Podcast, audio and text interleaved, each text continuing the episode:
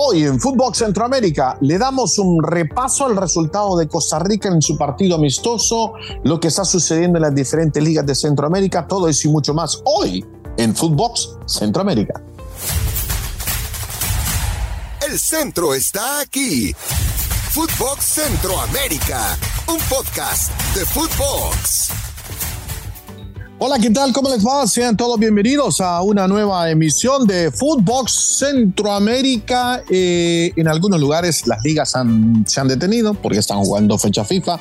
Eh, las selecciones y en algunos lugares no, pero para hablar de eso y mucho más, como siempre le doy la bienvenida a Carmen Boquín. ¿Qué tal, Carmen? ¿Cómo vas? Hola, Don Gol, ¿cómo está? Muy bien, contenta de estar charlando contigo nuevamente y sobre todo de contar un poquito con lo que está ocurriendo en nuestras principales ligas y también con las selecciones de Centroamérica que están ya por disputar amistosos en una nueva fecha FIFA. Sí, sí, hablando de amistosos, ¿qué le parece si arrancamos con la zona tica?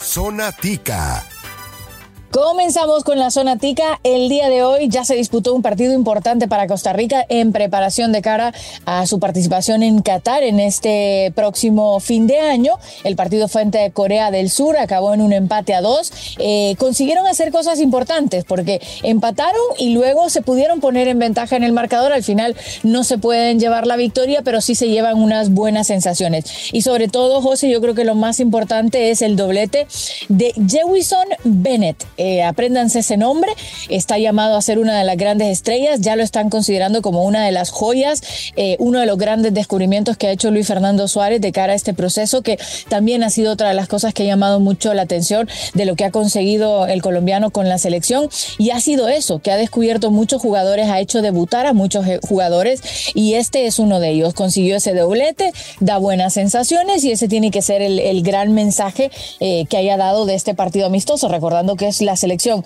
28 en el ranking FIFA Corea del Sur frente a Costa Rica que de momento ocupa la posición número 34. Sí, si la memoria no me falla, eh, Bennett, eh, entiendo que ya eh, va rumbo a Europa. Hay, equipos en Europa que están eh, interesados o no sé si hay algún acuerdo con uno de ellos. Está en el Sunderland. Exacto, ahí está, miren. Está en el Sunderland. lo, contaron, lo contó un pajarito la semana pasada, algo así, o hace dos semanas pero, pero se fue del fútbol tico al fútbol inglés. Qué bueno lo de Bennett, que fue figura importante en la, en la octagonal y obviamente sigue demostrando su nivel. Ahora le voy a decir una cosa, Carmen Boquín. Usted se fue por los nombres fáciles. ¿eh? eh los goles de, Corea de, la República de Corea del Sur ah, fueron anotados por Wang Hee-chang y Song Young-min. No, yo, yo, yo hice la fácil, tiene todo. Ah. a veces calladita me veo más bonita con, con, los nombres cuando no los puedo pronunciar. Oiga, y una cosa, el fútbol en Costa Rica no se ha detenido. Eh, recordemos que es este torneo especial eh, donde se disputa el grupo 1 y el grupo 2, el A y el B, perdón. Eh, Herediano, el gran líder, ya está prácticamente en la siguiente ronda. Alajuelense de momento tiene que asegurarlo, tiene partido frente a San Carlos de visita este fin de semana y por el otro lado Saprisa se mantiene líder, también lo tiene un poco más hecho, pero también quiere asegurar eh, ya su participación en la siguiente ronda y Punta Arenas sí está un poquito más apretado porque tiene varios equipos que le persiguen con diferencia de dos, tres puntos.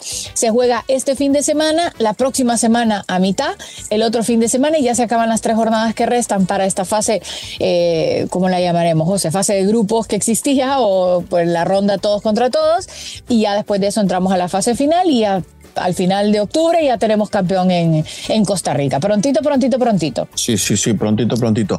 Eh, ¿Le parece si nos vamos a otra zona? Vamos. Si lo que buscas es un fin de semana de desconexión, Cinepolis es la opción ideal. ¡Wow! No esperes más y compra tus boletos en la app de Cinepolis o entra a cinepolis.com.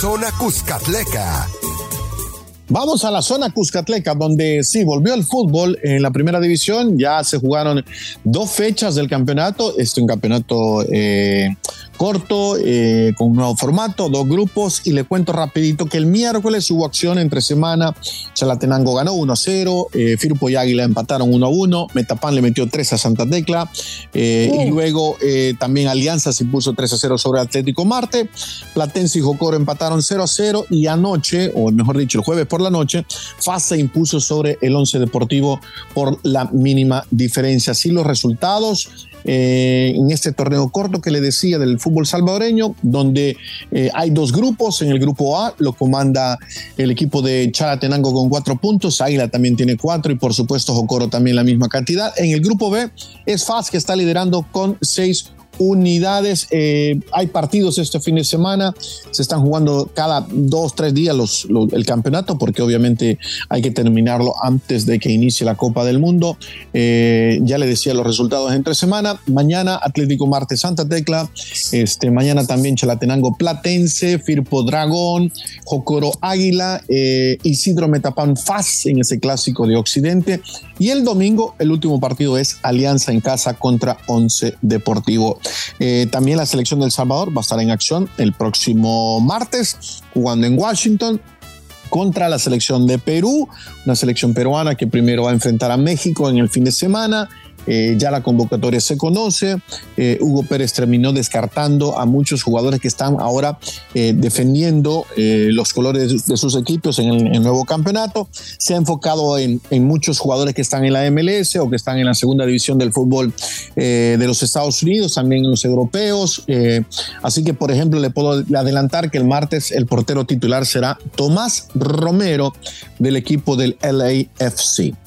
Muy bien, ese amistoso creo que también es importante para ir demostrando que, las cosas van fluyendo mejor no en El Salvador, José. El torneo ya disputándose, sí con premura y todo muy, muy comprimidito y rapidito, pero bueno, al final eh, parece que se va a acabar el año con, con buen pie hacia el frente, José. Sí, parece que sí, parece que al final se va a jugar esto en un mes y medio. Obviamente los jugadores salen afectados porque solo van a poder cobrar ese mes y medio, pero así las cosas tras lo sucedido con eh, la Federación de Fútbol y el Comité de Regularización. Eh, Nos vamos a la zona Catracha, Carmen. Vámonos hasta la zona Catracha. Zona Catracha. En la zona Catracha, eh, recordar que el torneo se mantiene con Motagua como líder, el Olimpia eh, segundo, 26 y 21 puntos para estos primeros dos. Vida Maratón, España y Victoria acaban completando esas eh, seis plazas. El, fútbol vuelve obviamente el próximo fin de semana. El gran partido de ese fin de semana va a ser el Motagua Real España, sobre todo porque están como los grandes contendientes siempre, pero también en la previa de la próxima semana, que va a ser la primera semana de octubre, donde se llevan a cabo las semifinales de la CONCACAF eh, donde está España frente a la Juelense, y el clásico hondureño, el clásico capitalino, que va a estar eh, en esas semifinales con el Motagua Olimpia. Ya más adelante hablaremos largo y tendido de eso. De momento, eh, lo que atiene a Honduras es el partido que tienen el día de hoy frente a la selección de Argentina. Está de más decirlo que a cualquier selección que le toca jugar frente a la Argentina de Lionel Messi, pues obviamente le llena de muchísima ilusión y en este caso, como bien lo sabemos todos, Diego Vázquez es de Argentina argentino está muy ilusionado de poder jugar ante la selección donde nació y luego eh, dirigiendo la selección del país en el que vive, ¿no? Eh, sí hizo un llamamiento y me pareció muy interesante, José, no, no sé qué opinas tú, a la prensa que dice que, que, le molesta un poco lo pesimista y los mensajes como, ay, bueno, ojalá no perdamos por tanto, que no nos goleen, y él dice que no tiene que ser así, que, que le, le, pasan un sentimiento negativo a los chicos que van a jugar el partido y que tienen que ir a enfrentarlo como como respetando al rival que tienen al frente, saber las limitaciones que hay, pero tampoco con esa actitud tan negativista. Yo ahí estoy de acuerdo, José, no, no sé vos qué opinas de ese tema. No, estoy con, contigo y con Diego Vázquez. Eh, sí, yo creo que, mira, yo creo que en nuestros países hay una mala costumbre, un mal hábito, que cada vez que vamos a enfrentar un equipo grande, sabemos, es Argentina, dos veces campeona del mundo, etcétera, etcétera, etcétera. Eh, no hay que entrar con la mentalidad derrotada, porque si entras con la mentalidad de que, ah, ya vamos perdiendo 1-0, entonces, ¿sabes qué? Te van a clavar 5, te van a clavar 7 y será peor la cosa. Yo creo que hay que entrar con una mentalidad de que es un partido de fútbol, ellos no están arriesgando mucho, Honduras tampoco, eh, hay que hacer bien las cosas, divertirse, tomarlo con seriedad y hasta ahí nomás, pero no entrar eh, eh, con esa mentalidad derrotada ya, porque entonces el rival te va a terminar pasando por encima. En este partido dijo que lo más importante es sacar carácter y valentía y lo más importante va a ser tratar de hacer un buen partido, independientemente del resultado. O sea, queda claro que la superioridad de Argentina tiene que verse en la cancha, en el resultado, en los jugadores, en todo. Eso, eso no somos ajenos a, decir la verdad, pero tampoco se puede llegar con esa actitud derrotada y bueno, los chicos eh, tienen la ilusión también de jugar con Argentina.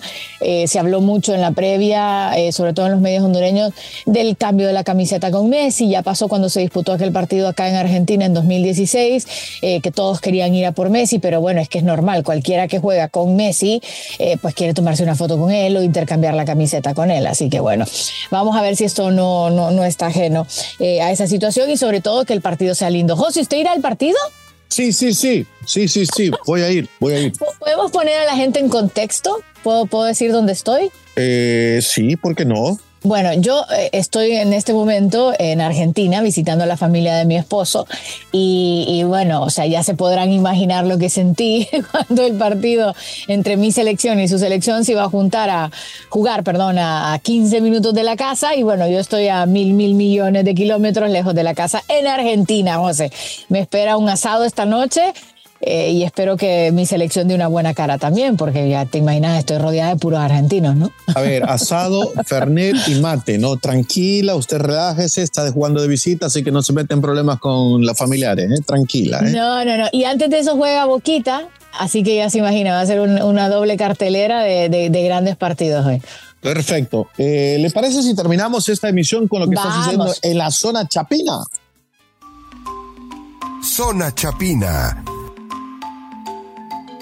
en la zona Chapina hay dos partidos programados para este próximo domingo, que son parte de la jornada número 12. Eh, Achuapa estará jugando en casa contra Cotzumalguapa a las 12 del mediodía y el domingo también, dos horas más tarde, el partido entre Malacateco contra Huastatoya. La jornada 13 volverá hasta el primero de octubre, una vez que terminemos con la fecha de selecciones, pero eh, en el fútbol chapín las cosas siguen favoreciendo al equipo del Cobán Imperial, que sigue siendo líder con 19 puntos, seguido más de cerca por el Municipal con 18.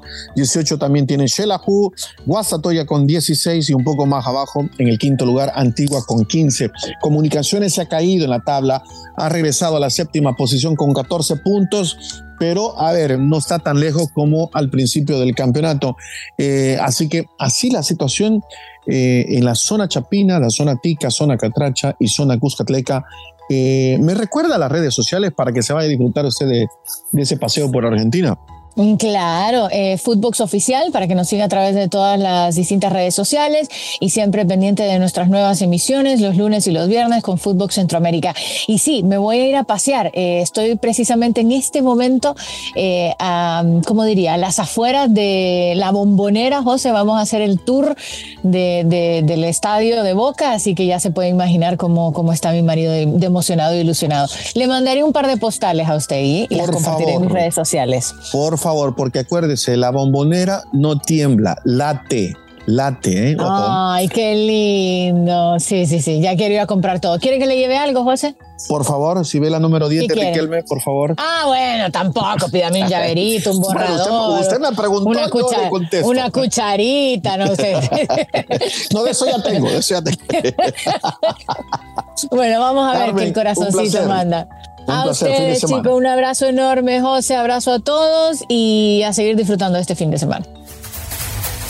Esto fue Footbox Centroamérica, un podcast exclusivo de Footbox.